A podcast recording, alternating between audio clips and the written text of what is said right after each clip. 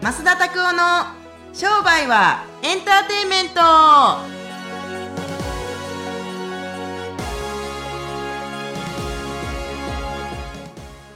ウェルカムトゥ商売はエンターテインメントはい、早っその、フライングですよ。まっすぐ。ぼ、僕のセリフです、それ。完全に。爆笑しすぎです、これ。あの、ユ YouTube 見てる人はぜひ見てください、これ。最悪やろああ反則ですからね、これ、完全に。焦り方が半端じゃないああーおもたろもうあたふたしまくりましたよ。はい、じゃあ今日もよろしくお願いします。ままあさっき僕のことなんですけど、うんあたふたすることってあるんですかまっすんが。あんまりないかもええあたふたするっていうのははい。あの不慮の事故が起こったりだったりとかそういう時はなんかあたふたするじゃないですかはい。でもあんまないかもうーん。だからよくこう、それこそ、書前の学校で、よく、まあ、最悪の、まあ、家庭を準備しておくと、まあそういうふうに焦らないよっていう話があったりとか。予測しとくとあんまりでなんかさいいことばっか起こると思ってるからあたふたするんじゃないのああ、うんそれに期待してる。うーんというよりも例えばさ、はいはい現場でよくなるやろうと思ってやってたりしてて全然よくならへんかったらあたふたしません、まあ確うん、僕うんよくならないもんだと思っててやってるから早く治るんですよ、かに。うーん。うん、逆の発想っていう感じですね、普通の人とそうプラス思。考あんま大したことないでほんまにあかんでプラス思考なんて病気やわあれは病気。病気病気プラス思考病気あうん甘い何にも準備してへんようなやつがプラス思考してて、はいはい何にも横んないで絶対うんうんうん間違いなくそれってマイナスのねことがいっぱい起こってくるわだからあ。はいはい。あんなことすることあります人間なんでんでもすぐリカバリーできるのはうんまあこういう悪いことが起こってくるから次は悪いことが起こらんようにこうやってやっとかなあかんなと思って早めにいろいろやるよねあ、すぐさま改善を図る。すぐさま改善ももう遅い。もう遅い、すでうんに。うん。すぐさま改善ももう遅い。時すでに遅い。もうなんでかって改善をしなあかんようなことを始めてしまってる時点で終わってる。うーん。もう過ぎ去ってる。改善必要ない。うん。もう改善しなあかんやったら、もうそうやって終わってることに気づかへんかったらあかんわ。ああかんあかんあかん。全然よくない。でもっともっと、ああ、早め早めにいろいろ仕掛けとかへんかったら、あ終わるに決まってるやん、そんなん。なあ。こう、先の下準備とか行動。まあでもそれこそ、まあ、もう来年に近づいてますけど、はい。まあやっぱり、来年の計画を立てるなら、10月ぐらいに立ておかん立てておかないとっていうふうに言われてたんで。うーんいや、もう10月の時とか、もう5月の3週目ぐらいには、もう来年の計画なんか全部終わってるよ。うん。まあ、あとは淡々とそれをしていて。そう、あとは予定が、ま、入ってったら埋めていってって感じですけども、計画しておかへんかったら、あ全く意味ないよね。うん。マラソンの話ね、さっきなんか講義の中でありましたけども、はいい、きなりこう、テープ切るときに、もう、うーってなってたらもう遅いよね。そうですよね絶対ウォーミングアップ必要やし、ん練習必要やうんん。何ヶ月も人によっては何年も。2時間この前でも何本世界記録出たんでしょ2時間3分あねえすごいですねになあんな、はい。昨日今日よっしゃ2時間3分で走ろう言うてな8時からスタート出てるのに7時半に起きて今世界記録出そう言うてなあ銭湯のおっさんじゃないねんから無理やってみたいな例え方がすごいですね。銭湯のおっさんって。そういいこと思いついた今日アイスキャンディー食べようみたいなただのデブです、 それ。そう、ただデブでそうそう、。瓶の、あの、ミックスジュース飲もうよみたいな感じの。だから、思いつきでできるもんではないってことよ。やっぱりちゃんと予備というか、あの、予定しとかへんかったらあかんし、うん、悪いことが起こると思って準備しといたりするとやっぱりいいと思うけれども、僕はもう計画っていうのを早め、それがね、実行できるかどうかはまた別にしてさ、はいやっぱり準備しとくと、気持ち余裕でできるで、隙間ができるっていうか、いきなりやってくるからあたふたするし、はい。いや本当はこんなつもり毎月毎月120万稼ぎますとかって言ってますけれども、はいでもそれがねもう何にも準備してへんかったらいきなり例えばさ28日まで全く30万ぐらいしか売り上がってへんくてあと90万頑張らなかったら焦らなあかんやんでも一番最初の半分ぐらいでもうだって100万ぐらいやってたらあとは都度払いとかでいけるわって感じじゃないですかうんでこの準備をいつからしますかって言ったら早ければ早い方にいいに決まってないそしてプラスマインドの面ではうん達成できひんもんやってどんだけ自分が頑張っても達成できひんもんやって思ってたりするような前提条件だったらん準備もするわさ、そうですねあいやでも本当に最近思うんですけど前提条件めちゃくちゃ大事だなっていうむっちゃ大事ほんまにどんなもんやと思ってるからですよ自分の人生がねははいなんであのぜひですねもう俺はねこれを知っててやってるから、はい全く焦らへんのよねうんでもびっくりするよ税金の金額とかそれはあたふたしますから一緒にするよーなんでやねーみたいな予定納税なんやこれみたいな感じですかうん。やめてほしい、あれは。うん。いいですね、んまあこういうふうにですねまあ実際にまああたふたすることまあ実際に最初に計画立てておくとまそうそうそうあそう。何事もそうやね。ほんまそうやと思うよ。適切な対処はできるとそうそう思う。のほんでとその通り。ううんんあ。たふたしないようにぜひですね、まあ、来年の計画であったりとかっていうのを早めに計画立てて、自分の先の将来を見せた方がいいかなっていうのは、やっぱり大事かなと絶対あります。ぜはいひ頑張ってください。ありがとうございます。ははい、い。それではじゃあ、今日の質問に移っていきたいと思います。今日はですね、間野先生からご質問です。おお久しぶりに聞きましたかー。ん間野先生。ガイアさんで、ガガイアさんでしょガイアですはいはいはいはい。そうです。ガイアの夜明けはい。はいガイアの夜明け、すごいのぶち込んできましたね。うんうんはい。で、ご質問なんですけど、売り上げが上がらない時のマインドコントロールをどうすればいいんですかっていうふいい質問ですねは。い売り上げを上げることです。うに、売り上げを上げること。あ何言ってんだって思うやん。売り上げが上がらないときは、どうやってマインドコントロールすればいいんですか売り上げを上げることです。以上。それ以外に何かあるかドラッグぐらいしかないんじゃん。完全なる。うん。無無理やと思うで、売り上げで悔しい思いをするんだったら、はい売り上げで利面しないとああ僕僕なりの言い方で目には目にを目には目を歯には歯をです絶対売り上げが下がったらどうやってマインドでコントロールすればいいですか売り上げを上げることですよだからマーケティングやらなあかんねって感じみんななはい。マインドでカバーしようとするでしょうでも売り上げはマインドではカバーできないそれは売り上げ上げることですよ、うん、水泳では1位取れへんかったけどもなんかもう競歩では1位取ろうと思って転身するやつは金メダル取られへんで、やっぱあいつに負けたから絶対あのなんとかしてやらなあかんとかっつってあの北島康介さんって知ってますあ、わかります。はい。平泳ぎ平の泳ぎの。彼オリンピックではい2004年と2008年に 100m と 200m のブレスブレストストローク平泳ぎで2冠取りましたけど2冠かける2大会やりまして計彼4つの金メダル取りましたよねんでも素ね晴らしい選手2000年の時はねシドニーオリンピックの時はですね4位だったんですよ彼ん。で悔し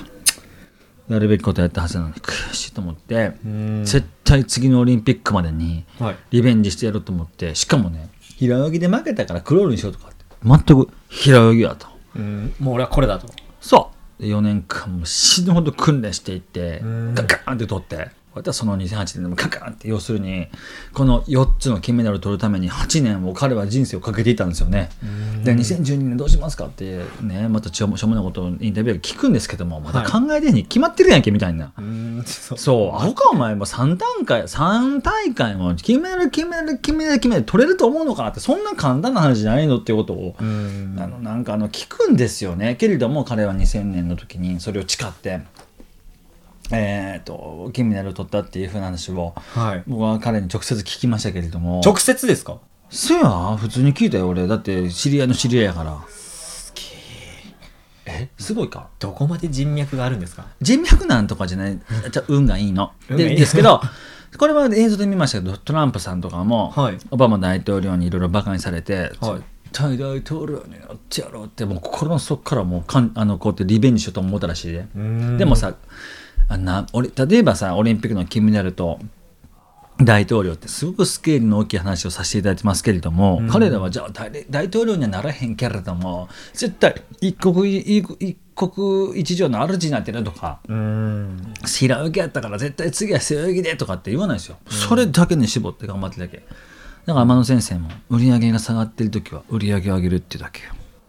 いやーでもシンプルですねもう一回 SG に戻ってきてもいいんだよあらすごいすごい甘い誘惑入ってましたね今甘い誘惑がう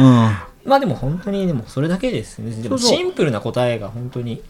ん、僕はなんかそういうなんか売り上げ以外のところでマインドコントロールしようと思っても無理なんじゃないのゴルフで気晴らし行くとかも別に悪かないけど、はい売り上げの売り上げのことは売り上げで解決していくっていう方がいいんじゃないのかなと思いますけどね。はいうんはいはいそんな感じですね、ありがとうございますはいはいやまあ本当に、まあ、シンプルですけど確かにそうだなっていうのをい。うん。なんかね、はい矛先を変えちゃダメですよ。うん。いや、ほんまに。ふき矛先変えるのはね、負け犬やることよ。え負け犬ですねはい、負け犬のやることやからそんなもん別に売り上げ上がらへんかったらどうやって自分の気持ちをえ 売り上げ上げればいいやんって思いますよ ね。うん、と思いますけど、まあでもそうですよ売ねり上げ上げることにフォーカスしてないから売り上げ下がるんじゃないのうんうんでもなんかこれはなんか中途半端なことをしてる人ってあこれがダメだと思って他のとこ行っても結局中途半端な結果しか出ないというかそうなんだうん本当になんかこれを絶対達成するんだと思って何かをずっとやり続ける諦めないっていうのってすごく大事だなっていうのはもう本当に勉強させられるというかうん他やっても全部中途半端なやつは全部中途半端っていうこの辺がちゃんと心から分かってへん人たちっていうのは苦労するわ苦労するもう残念やけどものすごい苦労しますよでまた次の道あかんかったまたこれ言ってコロコロ変えていってで結局何の身もならさずに人生終わる人たちなんて死ぬほどいるんやで、うんでも本当にうん、周りを見渡すとそういう人はいるなっていうよくないだかだからら本当くれくれだけのすごい寂しい人生になると思いますよ一本絞れへんからうん矛先を変えていって変な話なんやろううーん業績悪くってカラオケ行ってもう一軒行こうみたいな感じで言ってるサラリーマンと変わらへんで。ああもう一軒行こうもう来し来月こそは言うてずーっと2年も3年も、はい10年も20年も40年も50年も来月こそは言うて、そうテンションだけ上がってそういやでもで今の一緒やで今の例えすごく分かりやすいね本当しょうもないやつって思われてしまうやつですね、うんだから矛先は売り上げが出へんかったら売り上げ上げることで解決していく以外はないんだって諦めた方がいいと思うよこれは はいお願いしますはい、はありがいとうございますはいはい。じゃあ、それではですね、ちょっと次に移ってですね、おすすめのですね、増田のおすすめ、今日は DVD をお願いしたいと思います。ね本当はですね男性諸君に関して最高のね、はいあのアダルトビデオを紹介したいところなんですけれどもあの、ダメですね、それ は。あの僕、ある場所を知ってるんですいやいやいやほら あのね、このですね、えっと、シェフっていうですね、ああこれちょっとあの DVD はまだ見てなくてあの僕オンラインで見ましたけれどもこのシェフってですねどういう内容なんですかここ三つ星のレストランのシェフが、はいはい。あのー、何ですかえー、っとちょちょちょちょ何だっけえフードトラック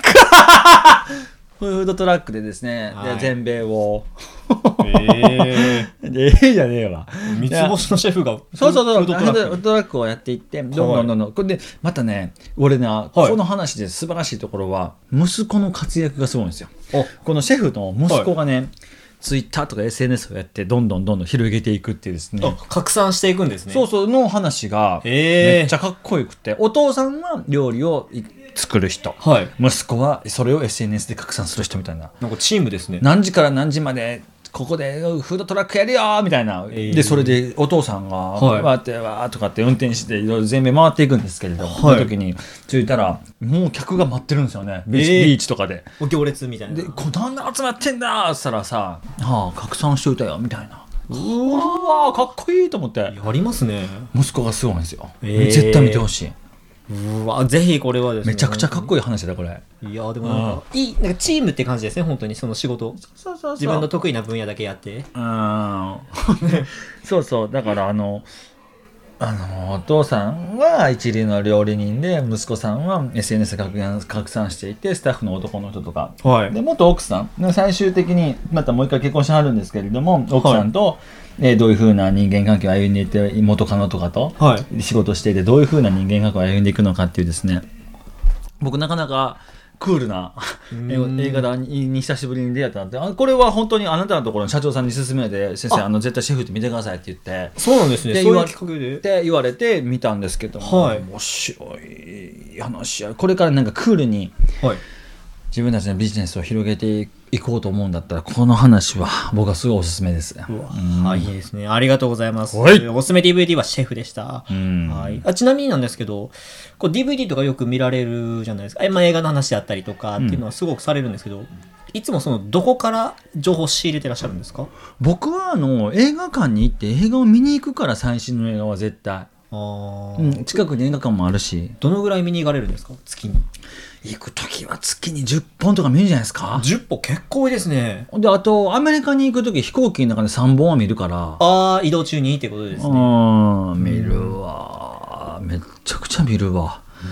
あーとか本とかでも紹介されるし映画とかもやっぱあであとなんかあのー映画始まる前にさ、はい映画予告あるやんああ、はいはい。あるでしょあのー、ちさょっご本とが短編っていうか、なんかその予告編があるやんはい。あれ見てパパパって書いて絶対見に行くと思うもんねああ、その、興味があったら。うんでも、めっちゃ酷評してましたもんね。うんあの、ジュラシック・パーク、めっちゃ予告は面白いのに、行ったらなんやこれみたいな。そうそうそうそうまあありましたけれどもでも「ジュラシック・パーク炎の、はい炎の王国やったかな一番最新作のやつとかめちゃくちゃ面白かったねああ、面白かったですね。面白かった面白かったー途中の「ジュラシック・ワールド」とかは全然面白くなかったけれども、はいギャー言ってるだけやったらなんかでも最新作のやつはむっちゃくちゃ面白かったです ねえー、結構深いんですか内容としては。うーん深かったですねうわすごいもう動物と人間の戦いってすごいなと思ってえー、ああそうっていうところが人間模様があったりとかしてはい。ありましたけれども、はい、ぜひですね、映画館とか行ってみ、どんどん最新作見てみてください。はい、はい、あお願りしがすとうございます。。それではですね、今週の、えーインターネットラジオですね、登録ボタンがありますので、ぜひ登録ボタンの方を押していただければと思います。えー登録ボタンをですね、押していただけると、いち早くですね、早い通知が来てですね、こちらの、えー商売はエンターテインメントを聞くことができますので、ぜひご登録ください。はい、はい、それでは、次回またお会いしましょさうよ。なら、スポ早い。さよなら。さよなら。